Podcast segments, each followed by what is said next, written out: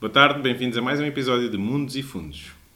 Hoje, eu e o Ruben pretendemos inaugurar um novo quadro que se vai chamar Battle Mensal.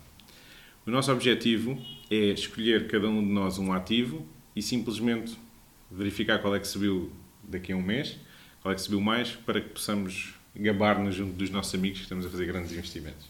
Portanto, não, não queremos confundir isto com qualquer tipo de investimento. Isto não é uma recomendação. Não é aconselhado a ninguém que invista com base nas nossas palavras, sem fazer o, a sua pesquisa e, e seguir seu, a sua própria cabeça. Simplesmente queremos mostrar que tipo, de, que tipo de enquadramento nós podemos fazer para selecionar um investimento e depois para selecionar o veículo desse investimento e não vamos fazer qualquer juízo de valor sobre que percentagem do nosso portfólio poderíamos alocar a cada um destes negócios, se sequer no nosso portfólio estes negócios poderiam fazer parte dele ou não, uma vez que eles podem levar a sérias perdas de capital. E, portanto, não aconselhamos nada disto a ninguém, simplesmente estamos a usar isto como uma base para olharmos para, para várias dinâmicas do, do, do investimento. Portanto, daqui para a frente, o nosso objetivo é fazer uma avaliação hoje com os preços de fecho do, do dia 14. Portanto, hoje no final do mercado vamos ver nos ativos que nós selecionamos qual é o preço de fecho. E daqui a um mês, no fecho do dia 14 de dezembro, uh, vamos ver uh, qual é que é o ativo que subiu mais no, no fecho do mercado. Dito isto, okay, uh, passo aqui a palavra então, ao Ruben. Pela, pela minha, minha argumentação para o ativo. Então, a minha aposta para, para esta battle vai ser o, o índice de empresas tecnológicas dos Estados Unidos, isto porque nos últimos meses nós temos assistido a fortes quedas na ordem dos 20 a 30% do setor tecnológico como um todo. Uh, recentemente, na semana passada, com os resultados das eleições e o, e o divulgar dos novos dados de inflação, o mercado animou-se bastante. E acredito que, pelo menos até uh, daqui a um mês, quando sair novos dados ou uma nova conjuntura económica, que este índice pode, pode subir pode subir alguma coisa e talvez consiga lucrar com isso. Deste modo, uh, o, o instrumento que eu irei escolher para fazer esta minha aposta e de forma a conseguir uma rentabilidade mais elevada será para a escolha de um ETF uh, ah, alavancado que replica três vezes o índice Nasdaq, ou seja, em vez de sempre que o índice sobe 1%, eu ao estar investido com este ETF vou estar a subir 3%. Ou seja, isto será a minha estratégia para tentar bater aqui, se calhar, a aposta do Nuno, se ele for para algo semelhante ao, ao, que, eu, ao que eu escolher. Um, isto porque, como não temos risco de perda, como não se trata de um, de um investimento na prática, mas sim de uma aposta, posso estar a correr todo o risco que eu quiser porque não vou perder nada e por isso é que vou é escolher este instrumento alavancado. Só, só chamando a atenção para este aspecto, que é, como o Ruben disse, uma subida de 1% leva a uma subida de cerca de 3% no ETF, uma perda de 1% também leva a uma perda Exato. de 3%. Portanto, é um instrumento realmente que Ou tem seja, um risco se eu tivesse investido o meu dinheiro, correria o risco de perder mais do que aquilo que eu tenho. Mas como não estamos a tratar do investimento, vamos deixar aqui esta aposta. Um, nesse aspecto, eu fiz um, uma escolha diferente.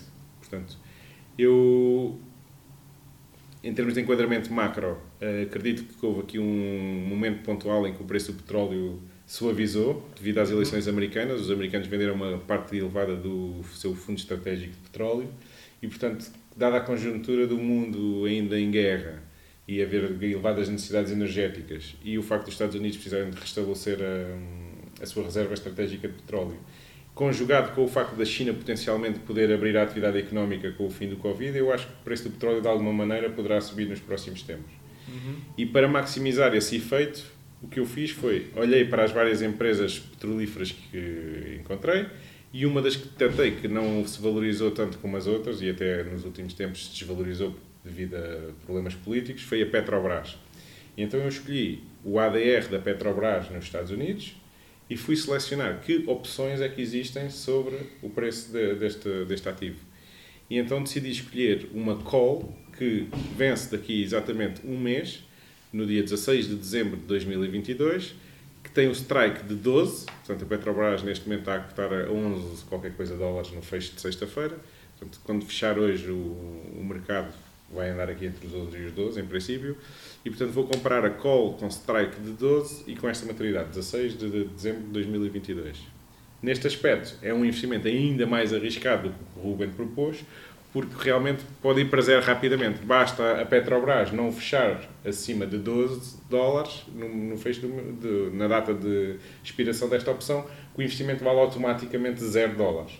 Uhum. E, portanto, tem um potencial multiplicativo grande, mas também tem um potencial de perda, de perda muito elevado. Isso acaba por ser um tudo ou nada. É um tudo ou nada. É, é, é isto é que hum, é a grande diferença entre fazer um investimento ou fazer um, uma aposta, como nós estamos aqui a fazer meio na brincadeira Porquê? Porque eu, ao fazer um investimento, poderia utilizar este instrumento no meu portfólio, mas sempre numa medida muito pequena do meu portfólio. 10 basis points, 50 basis points, portanto 0,5%, numa coisa desse género. Poderia ser um montante, se calhar, que eu poderia utilizar no meu portfólio, mas nunca 100% do meu portfólio, porque senão é completamente uma aposta. É, é binário, são fatores de curto prazo que nós não controlamos e nós aqui o que estamos a tentar fazer é ganhar uma conversa de café para daqui a um mês, que é um período muito curto nos mercados financeiros uhum. para obter retorno. Portanto, isto não é de todo qualquer uh, alternativa viável para um investimento estruturado. Nuno, eu estava aqui a pensar, e se nós, em vez de fazermos isto no mês, não seria possível nós trancarmos os nossos lucros? Imagina que a nossa posição está muito vencedora a meio do mês. Não seria possível nós fazermos um, um trancar dos nossos lucros a meio do mês ou quando atingíssemos um determinado nível? Ah, acho que é, é justo. Portanto, eu estou a perceber a tua preocupação. Portanto, o investimento que eu escolhi tem um poder multiplicativo maior que o teu e, portanto, se for favorável para mim, dificilmente tu poderás uh, conseguir ganhar.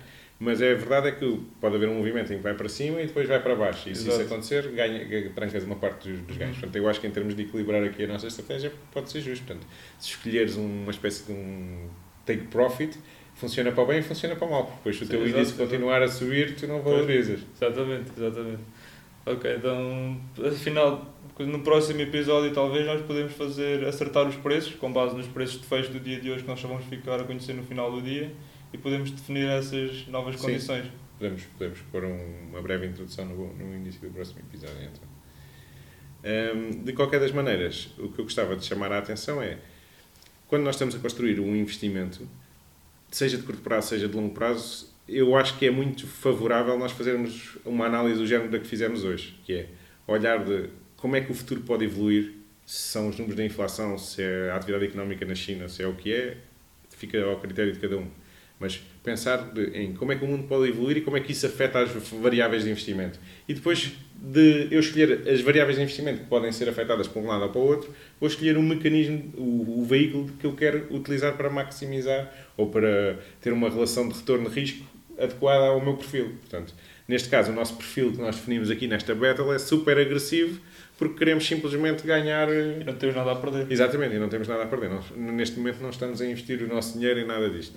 Uh, e portanto, é só. Acreditamos que é interessante para quem nunca pensou deste modo, quem escolhe, por exemplo, um investimento uh, com base em critérios que não são próprios, que é, olha, alguém me disse, ou em média as ações dão 7% ao ano, ou etc., não, não precisa de fazer este género de raciocínio de enquadrar o, a dinâmica do mundo de alguma maneira e escolher uma variável que vai afetar o preço de alguma coisa. E é isso é que eu acho que é super interessante nós trazermos para cima da mesa com estas battles.